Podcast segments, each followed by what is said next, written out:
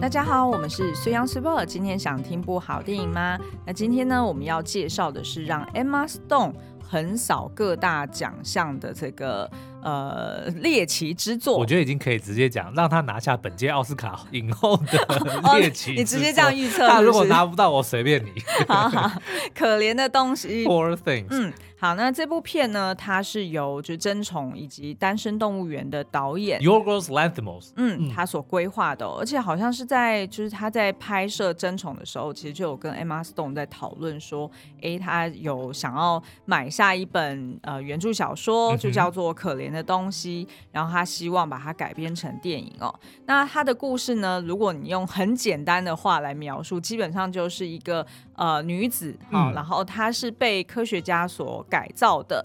那她呢，在十九世纪的时候，在那个就是呃打压女性啊，或者是非常保守的社会上面呢，她要怎么去踏上一个自我探索的冒险之旅？对。那整部片的风格呢，其实呃延续以往这位导演他在争宠或者是单身动物园里面的那一种。非常的怪奇，嗯、呃呃，超现实的黑色幽默，甚至是会让你感到如坐针毡的感受哦。那但是呢，这部片基本上呃已经拿下了威尼斯影展的金狮奖哦。那我们预期它应该在奥斯卡也是会有许多，不管是美术啊、服装啊，呃，其实都很有机会拿下这些奖项、哦。应该就是他跟奥本海默两个是最大赢家。我猜了，对，我感觉芭比好像整个被边缘化，嗯，没关系，他们他们赚到里子了，对对对，是没错。好，那呃，但是呢，如果你单纯就是去看这部片的预告，或者是你去看一下呃。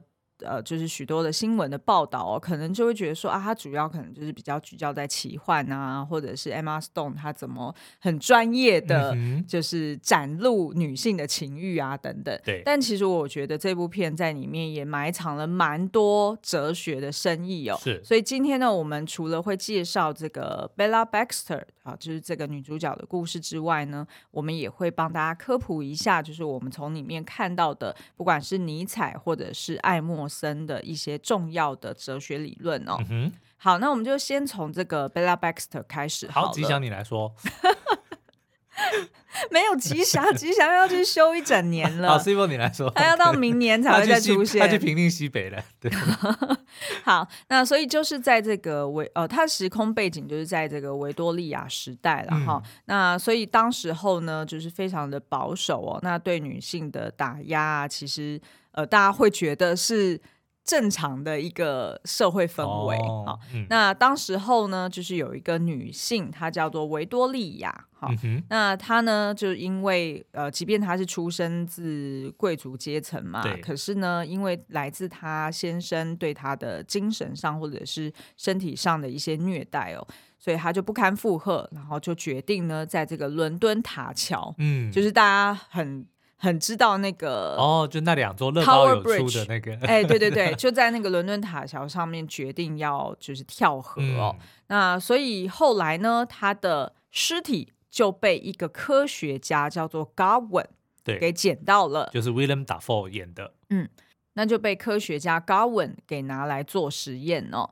那所以呢，他就决定呢，为了要拯救就是他腹中的这个女婴嘛，哈、嗯，他就把这个女婴的大脑给取出，对，然后放入到这个妈妈维多利亚她的头里面。哦、所以也就是呢，呃。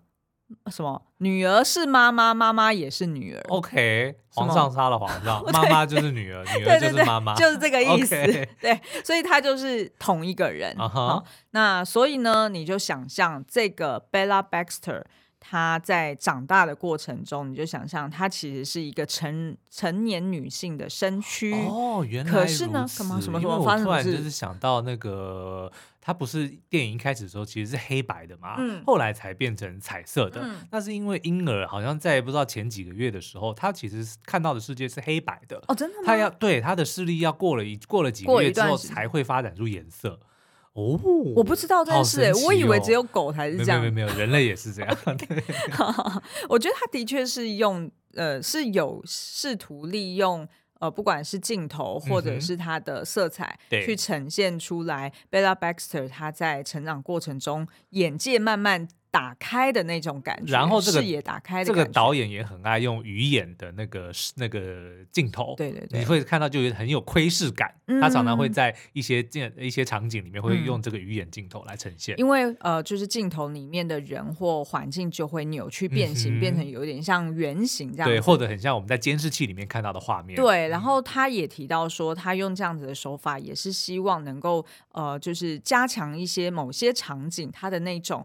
局限或者是框架感，嗯、对，让呃这个女主角 Bella Baxter 好像有更有那种被社会给压抑的那种感觉。嗯对，那所以我们就回到这个就是奇怪的这个实验品身上哈。那基本上呢，你就可以想象它有一点类似像现十九世纪的一个科学怪人。对，因为就是呃，妈妈是女儿，女儿是妈妈。那所以呢，她的身体就是一个成年的女性。那但是呢，她的大脑以及她的认知啊，所有的。呃，意识呢，其实都是处在可能牙牙学语的状态，婴儿状态，所以你就会看到预告里面有很多是这个 Emma Stone，她就是好像她真的就是在学婴儿走路，对，手脚不协调，哦，对，手脚不协调，然后时常她也没有办法控制力气，譬如说她想要摸别人的鼻子，那一不小心就变成出出拳揍了人家一拳。就想象你跟小孩婴儿互动的时候，就常常会有一些这种他们无法控制无法控制自己身体的力气这样子，对，好，那所以其实。其实你也可以在呃片中的许多服装里面，也可以看到说，哎，他可能刻意做的。呃，形式或者是设计，就有点类似像女性的性器官哦、呃，有点像是阴道那样一层一层的，是。然后让她穿的那个服装看起来的样子，就是很像是说，哦、呃，她刚刚从妈妈的这个阴道里面生出来的感觉。哦、但是事实上，她并没有经历这个出生的过程嘛，哈。那所以女主角就是这样子的一个背景。那但是呢，这个算是她的爸爸哈、嗯，被她称作为 God 的这个 Godwin，对，好。那 Godwin 其实就是 G O D W I N，上帝胜利，上帝胜利。对，我觉得这名字当然就是故意刻意这样子取的。好，那这个 Godwin 呢，就决定说，好，他要来呃观察这个 Bella 她在成长的过程，好、嗯，是大概是怎么样的呃进步的这个速度。那所以他就请他的一个学生叫做 Max 来陪伴这个 Bella，跟他互动，有点像保姆的概念啦。嗯、然后，但是一边在旁边做记录哦。但是呢，呃，这个过程中呢，Bella 其实成长的很快，她对于这个世界的认知学习非常的快速，一年大一寸。对对对。然后在这个过程中呢，哎，他开始发现说，哎，他对于外界、外对于外面的世界，他很好奇，嗯、尤其是苹果。嗯，然后他很喜欢出门，对，呃，真的是有点像狗狗那样子，狗狗跟小孩都很喜欢出门，对对对。然后所以呢，他就跟他的爸爸啊、嗯，也就是被他称作为 God 的这个 Godwin 呢，跟他要求说，你一定要让我出去。啊、嗯。那所以这时候呢，当然也出现另外一个角色嘛，就是叫做刚 Duncan Wedderburn、嗯、啊。那这个 Duncan Wedderburn 就是由呃浩克、嗯、Mark Ruffalo 所饰演的，那他真的是。演的很好啊，他就是一个呃很狡猾又很自恋的律师。那他会怎么怎么会跟贝拉牵扯上关系？然后最后呢，还带着他算是有点像私奔哦，然后去坐游轮。你最喜欢，你最希望能够体验坐游轮的这件事情。他们就透过坐游轮，然后去周游列国嘛。那为什么他们两个人会呃凑在一起哦？就是因为呢，原先这个 Godwin 哦。呃，跟 Max 其实都是很爱 Bella 的，对，然后他们也很想要保护她，不希望她自己一个人出门，想要让她正常、安全、健康的长大。对，嗯、然后可是呢，呃，他们在呃立契约的时候找到的就是这一个律师 Duncan。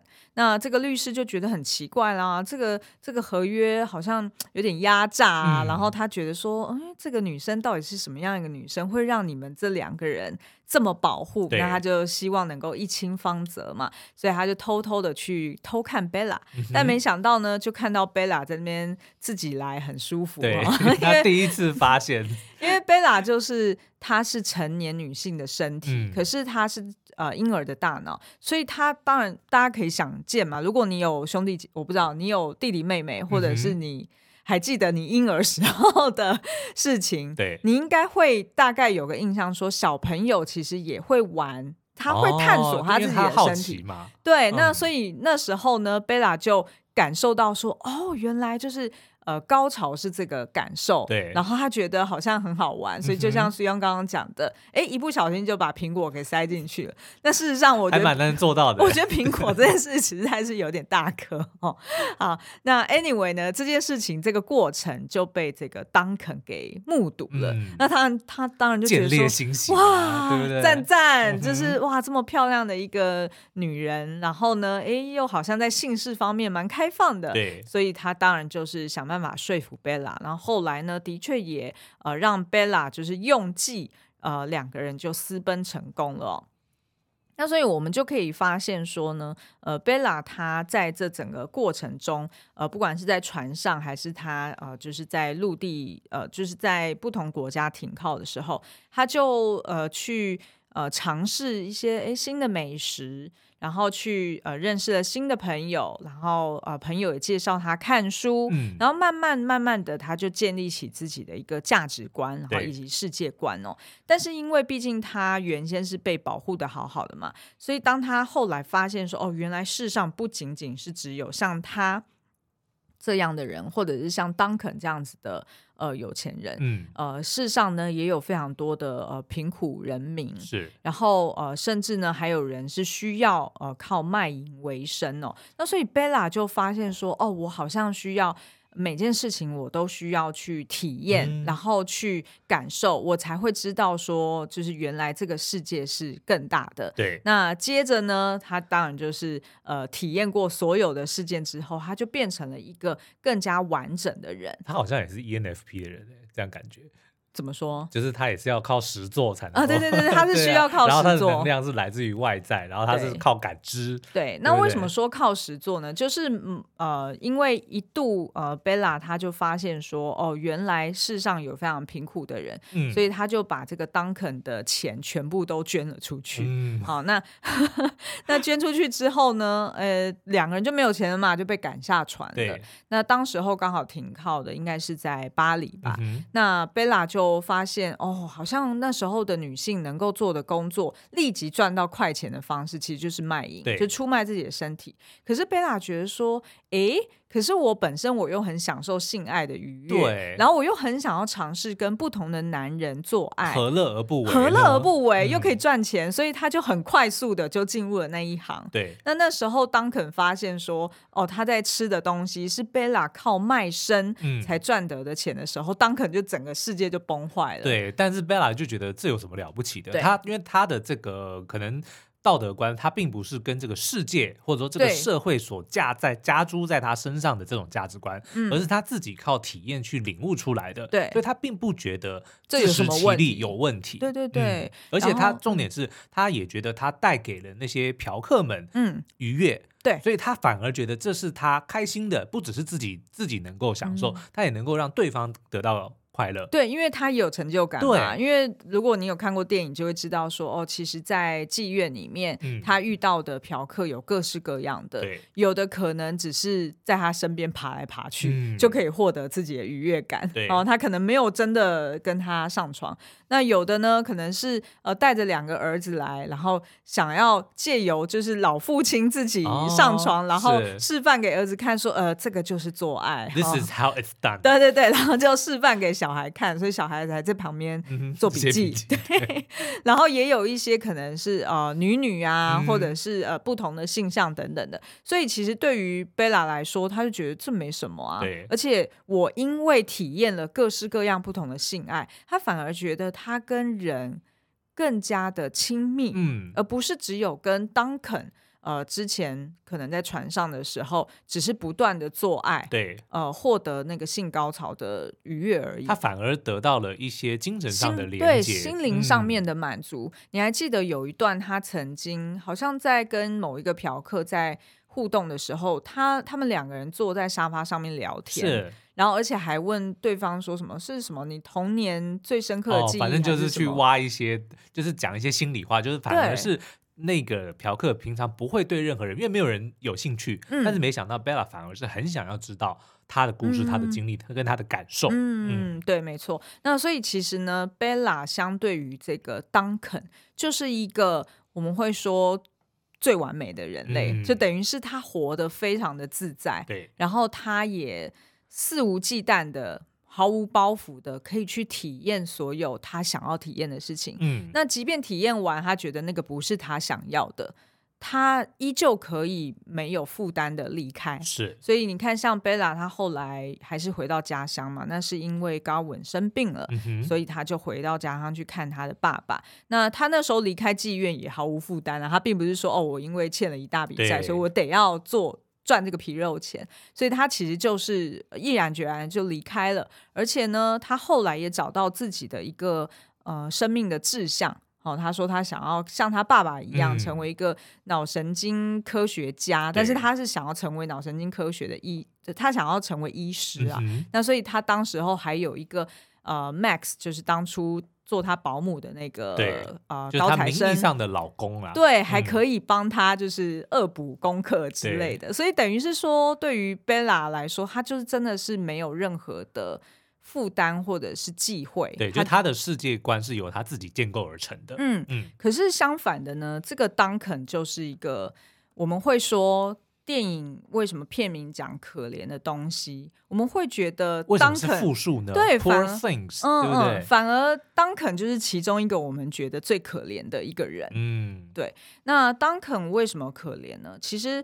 他虽然表面上他在什么被这个钱被捐出去了，也是啊，也是啊。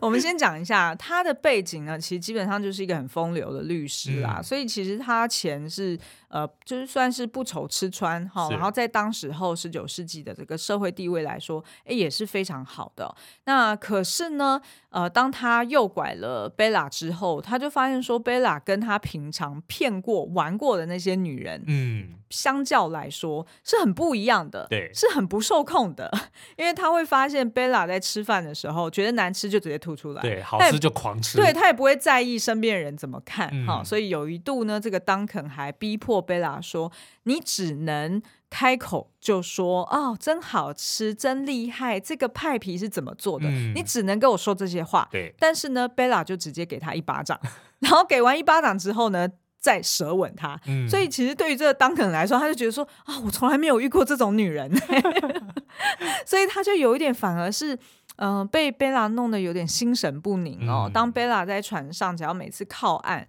他去就是不同的国家去探索的时候，他就很着急，说不知道贝拉会不会被别的男人给诱拐走，对，或者自己的财产是不是又被 用光了？然后呢，甚至有一度就是贝拉认识了新朋友、嗯、然后所以就呃在船上不断的在看书，然后都不跟他性爱了。对，那那时候呢，他也很着急，他想说你为什么要看书？我觉得这是他。出于对自己的自卑跟没有自信，因为他那个时候为什么会喜欢贝拉，就是因为贝拉什么都不懂，什么都要靠他，他来告诉他要怎么去这个世界，这个世界长什么样子。可是当贝拉开始看书了，他开始有了自己的知识之后，他就不再需要自己了，对，对不对？或者甚至会觉得说，以前当肯所说的、所做的都是错的，嗯，对不对？对，然后所以呢，当肯就呃，一直到后来钱被贝拉给捐出去之后，呃，然后也发现贝拉居然还去。卖身，然后来养自己哦，所以他整个人就崩溃。我看他好像有一度住进精神病院，好像是，好像是精神病 院。对，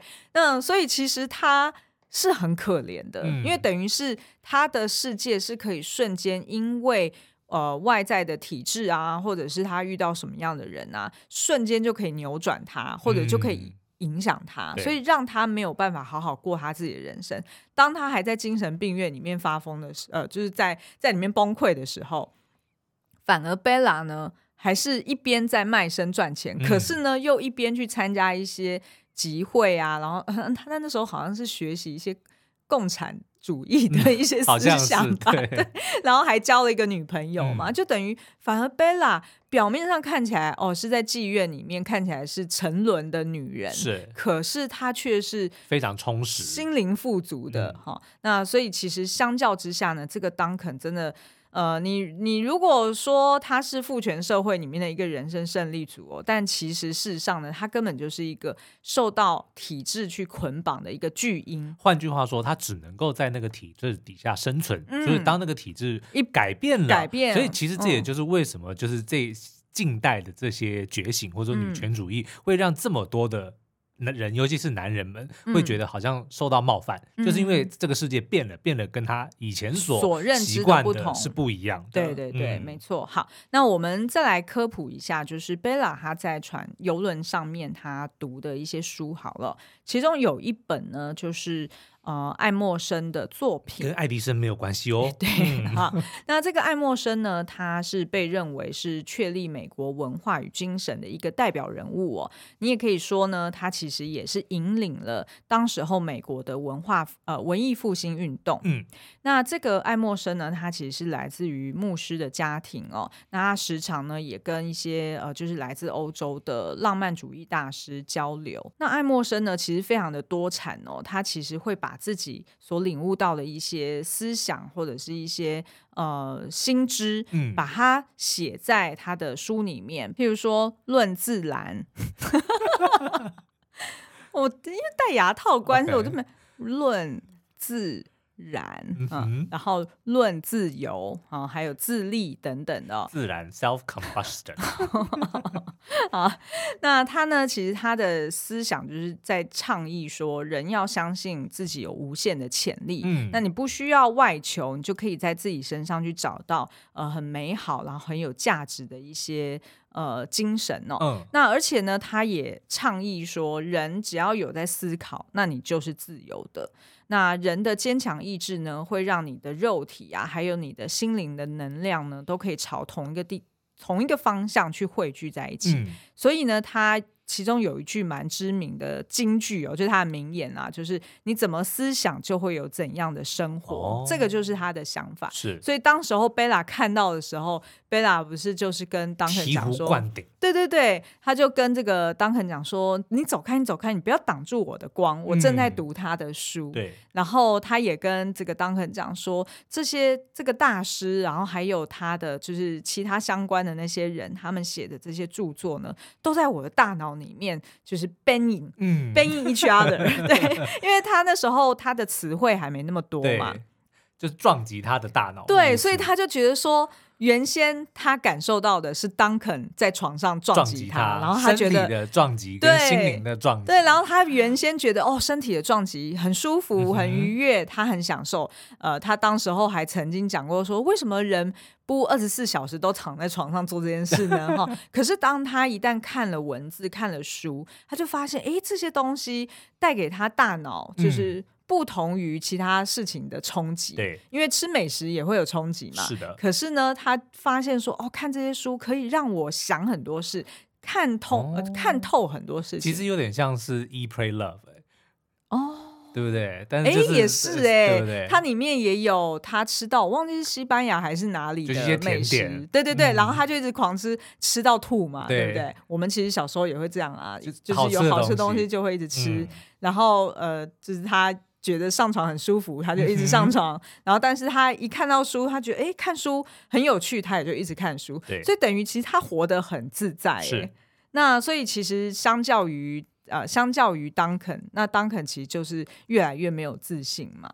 好，那我们再来看一下，呃，其实，在片中呢，也有另外一个我觉得呃蛮呼应到尼采的一个论点哦，嗯、也就是超人论。对，这个我们之前其实介绍过蛮多次，就在存在主义里面呃的其中一个论点啦。嗯嗯，那他这个超人其实并不是在说超级英雄的超人，欸、对而是说。就是不管任何痛苦或者是烦恼，你都能够承受，嗯、而且坚强的活下去，那你就是超越普通人类的人。对，那如果想要就是对这个超人论有更深的理解的话，可以去看我们之前帮那个我的出走日记那一部韩剧里面做的解析，嗯、其实就有讲到说，呃，不只是超人，还有他的这个思想的三阶段，嗯、就是婴儿、狮子跟骆驼。哎、欸，对对对，嗯、没错。那其实换句话说呢，呃，这个尼采他有提到说，你如如果要成为本我哈，就是成为那个嗯超人好了，嗯、那你本来就会经历一些跌倒啊，或者走错路啊，或者是你浪费时间啊等等的。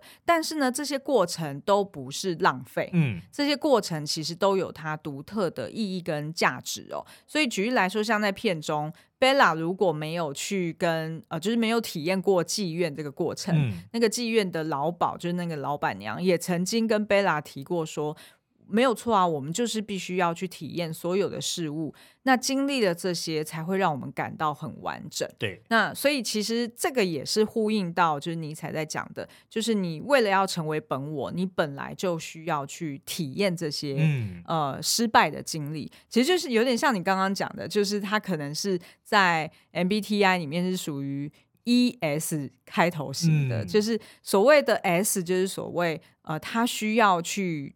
做过，他才有办法理解这个世界。哦、我以为那是 N 呢、欸，因为那是我就是需要做过才能够理解。没有没有没有，是 S，、哦、像像我是 INTJ 嘛，那 N 呢就是以直觉来想象，也就是像那个 Oppenheimer 其实也是 INTJ，对，就故意在这边顺便讲一下，Oppenheimer 也是 INTJ。那像 Oppenheimer 他就是光靠自己脑中去想象，嗯，他就会想通到。对，他就可以有 vision，说哦，原子怎么碰撞，或者是这个世界是怎么运作的。那他可能就是做个呃几次的实验，他可以验证这件事情也就算了。其实你看电影中，Oppenheimer 他在实验室里面就是被当白痴啊，因为他真的很不会实做，嗯，因为他就是 N 型的，那就是 Sheldon。对，他就是可以透过直觉去想象。理论物理学家，他是纯纯讲理论，但是他没有办法手做。他一旦要手做，要么就是可能不盯紧，嗯、要么就是手很笨，不切实际。对，不切实际哈，就类似像我这样的，我就不是那种真正需要透过实做才能理解的世界的人。但是我觉得像 Bella，或者是像尼采在讲的这种，你需要去走错路、跌倒，哦、然后你才可以理解哦，这世界原来是这样运作的。这种人就是所谓 S 型。可是那我又是直觉很强，但是我又需要实做。嗯、呃，我我觉得那个对你来说可能已经不准了，嗯、因为其实我们已经四十几岁，哦、四十几岁，我觉得一有一定的社会化之后，对，其实你的本性可能某种程度是被你社会化所掩盖了，了对，嗯、掩盖的部分。所以可能你天生是 N 型，对。可是呢，你我又一天到晚摔跤，我这跟摔跤有什么关系？就是我摔跤就是就是失败啊，对不对？就是我去实做之后才发现不行。对，对对，所以有可能你是一个就是很不切实际的恩型，哦、然后但是你可能经过社会化之后，你就知道说啊。我这种人还是需要实做之后，对我才能真正确定说我能做什么。OK，对，那所以像 Bella，因为毕竟她就是可能就是从婴儿开始成长嘛，嗯、所以她就是本性可很有可能就是所谓 S 型，对他真的就是需要去做过、体验过所有事情，她才知道说哦，这是我要的，这不是我要的。嗯对，那所以其实在，在呃这个片中呢，其实我觉得，呃，尼采的这个概念呢，除了这个超人的概念以外，其实还有另外一个，就是上帝跟人类的关系。对，像我们刚刚有提到说，贝拉他的爸爸不不是亲生爸爸，然后、嗯、就是拯救他的那个实验科学家 Godwin。其实你看哦，他的名字其实就是像刚刚苏阳讲的，就是 God Win，嗯，啊，就是上帝会赢。可是呢，事实上，在片中，Godwin 他虽然可以延续，呃，就是 Bella 他的妈妈的生命，哈、哦，然后甚至赋予 Bella 生命，可是呢，他自己本身还是死了。对，所以其实，呃，某种程度，Godwin 跟 Bella 的关系，你也可以把它看成是上帝跟人类的关系。哦，上帝跟亚当。嗯，嗯，也就是说，上帝虽然赋予人生命。那可是人是需要离开上帝，他才可以成长。对，所以只有当人类可以自立自强的时候呢，那上帝他就会退居成为一个象征哦，而不是真的就是永远守候在你身边的。那所以，即便是套句尼采所说的“上帝已死”，嗯，但是人还是可以活得很自由又很坚定。哦，所以这这是我所理解的啦，就是从片中呃。他帮他设计的名字叫 Godwin，然后而且这个 Godwin 其实也是一个很有趣，应该是说也是一个很复杂的一个出生背景。那个 Godwin 呢，他就是身上其实没有一处是好的，对因为他小时候就被爸爸拿来做实验，嗯、所以他好像也不会，是不是也没有？那个肛门还是什么？好像是，然后每次吃完他就要大嗝，对就有一个就会吹一个非常大的泡泡。对对对，就等于是他本身也有一点像一个科学怪人，嗯、所以他觉得没有人会爱他，然后他也觉得很寂寞。对，所以他为什么会去创造贝拉出来？为什么当他捡到那个尸体之后，他想要做这样的实验？我觉得他是希望能够创造一个最 pure 的人类，可以待在他身边。爱护他。对，所以我觉得为什么高文会这么的保护贝拉，甚至是一度决定说要把贝拉嫁给他的学生 Max，嗯，就是希望能够把贝拉绑在自己身边，对，好好的保护他。对，可是呢，当贝拉就是对于高文讲出真相，讲出那些就是。如果你不你不让我出门，如果你不让我去体验这世界，嗯，我就会恨你，我就会没有办法再继续待在你身边。那高文就很害怕，他希望贝拉也爱他，那因为他也很爱贝拉，所以他终究还是放他走，哦，让他出去体验这个世界。哇，真的有点像上帝跟亚当之间的那种。对啊，嗯，所以你看最后贝拉为什么会回到家？其实事实上，他如果不是因为高文快要死的消息传到贝拉身上了。其实我觉得贝拉不一定会回家，哎，他很有还没有玩够啊，对，他还没有玩够，嗯，然后他还没有体验够，所以当高文要离世的时候，贝拉回家了，然后跟高文有一个对话，嗯，那这时候我们就发现，哎，他真的是很像上帝跟人的关系，因为你看哦，这个高文有一度当贝拉在外面周游列国的时候，他很寂寞，哎，他又另外在实验另外一个女性。然后一样就是在这个成年女性的身体里面去植入一个婴儿的大脑，然后他一样在重复做这个，算是做一个贝拉的替代品出来。嗯、可是他却发现说，当贝拉回来的时候，他就理解了，他爱的不是一个女人爱他，对，他爱的就是贝拉这个人。贝拉这个勇敢，然后这个个体，对，然后愿意为了自己的未来或者自己的人生去探索，然后去享受一切的这个人，对、嗯，他爱的是贝拉。哇，如果再探讨下去，就会变得很宗教了，对不对？就是其实，其实我觉得这部片很宗教。然后可能就是承认自己的罪过，上帝就会原谅他。哦，对不对？就不管你做了什么，对不对？可是最后只要勇敢的回来，这但是这个就有一点太宗教了。而且还是有一点父权，嗯，因为其实我印象中，呃，我们看片是蛮早就看的，不是在上映期间，我们在之前就看，所以现在有一点点忘记。我印象中，贝拉回来跟高文的那一段对话，并没有所谓的忏悔，对，不，但是我的意思说，就是站在高文的角度，嗯，看到。女儿回来，哦、他的他的认知是说，女儿浪子回头回来了，哦、所以我原谅了他。这、就是站在上帝的角度啊，对。但是的确，如你所说的，如果我们是站在人类的角度，贝、嗯、拉其实并没有想要忏悔啊。对啊，他回来只是纯粹因为他爱他爸爸，他挂念他爸爸，对，对不对？但是就站在高文的角度，那就是完全不同的。嗯、可是如果你是从宗教的角度，因为宗教当然是以上帝的。角度来出发，说、嗯哦、我们必须要向上帝、上帝忏忏悔，对我们的罪过、嗯，是站在上帝的角度啊。嗯，对。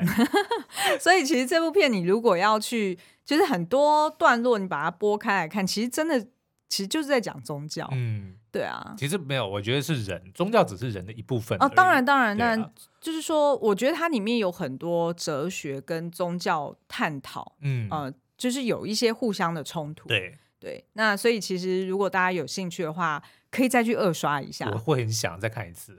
嗯、好，所以以上就是我们今天对于可怜的东西的介绍。所以这个可怜的东西，Poor Things，绝对就不会是 Bella 本人。嗯、我觉得可能就是 Duncan 啦。或者是他的爸爸、啊，其实高文也是可怜的东西、啊。对，然后还有他自己的原生妈妈，就是 Victoria，哈、嗯，其实呃，然后再可能他的 Max 也很可怜啊。对，然后老婆被人家抢走。嗯啊，对对，没错没错。然后再来应该就是呃。贝拉她的爸爸，亲生爸爸，也就是会家暴的那个男人，也就是她老公。哎，这个有点复杂。对，就是 Victoria 的老公。对，嗯、就是她的亲生爸爸，应该也是属于可怜的东西的其中一个。是没错。对，那希望我们大家都不要成为这些可怜的东西，或者是说，经过了可怜东西的这个过程之后呢，才能晋升成为完美的人类。嗯，然后成为一个超人啦。嗯、好，好，那以上就是我们今天的介绍。那如果有兴趣的话，也可以加入我们在 Line Open Chat 里面的聊天室，可以跟大家一起聊这部电影哦。嗯，那加入的密码呢是 Lesson 九九 L E S S O N 九九，全部都是小写哦。好，那今天的节目就到这边，我们下次再见，拜拜，拜拜。